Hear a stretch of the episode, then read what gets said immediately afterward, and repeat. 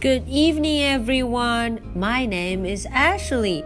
Today is Wednesday, December the 12th.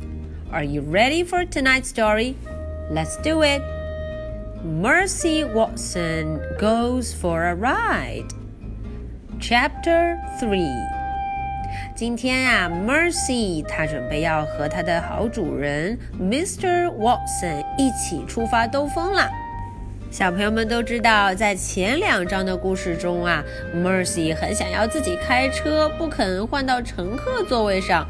是我们的 Mrs. Watson 用 hot butter toast 热腾腾的吐司面包，才让他换了座位。那么今天他们就要出发了，我们看看他们出发的时候都说了什么呢？Chapter Three Bon voyage! Mrs. Watson calls. Bon voyage, my dears. 嗯，Mrs. Watson 说了一路顺风哦。When you get home, we will all have hot butter toast.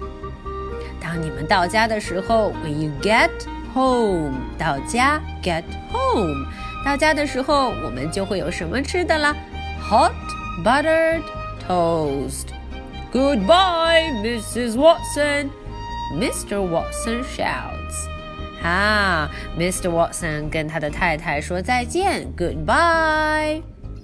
He backs the car out of the driveway very quickly. 哦，大家看，Mr. Watson vroom vroom 就把车倒了出去，倒得非常快。It was very quick. He does not look behind him.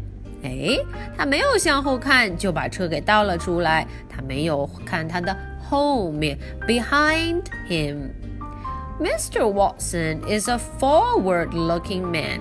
啊，原来 Mr. Watson 他呀是一个喜欢向前看的人，forward-looking，向前看。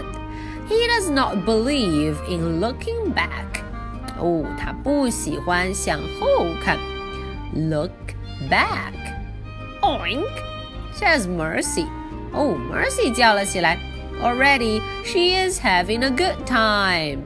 哦，大家看，Mercy 的耳朵呼哧呼哧，非常高兴，她已经特别特别的享受这趟旅程了。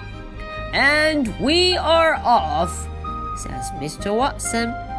We are off on an adventure. 啊，Mr. Watson 说了。 我们这就出发，出发开始我们的历险，adventure。Okay, so this is the end for chapter three。第三章的内容是不是很短呢？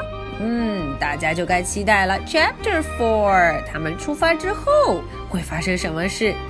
Okay, so are you ready for my two questions? Question number one. What will they eat after they get back? 当他们回到家之后，他们要吃什么呢？What will they eat? Question number two. How did Mercy feel? 嗯，今天啊，出门的时候，Mercy 感觉怎么样啊？她有什么样特别的表情呢？All right, so this is the story for Wednesday. December the 12th. I'll be waiting for your answers. So much for tonight. Good night. Bye.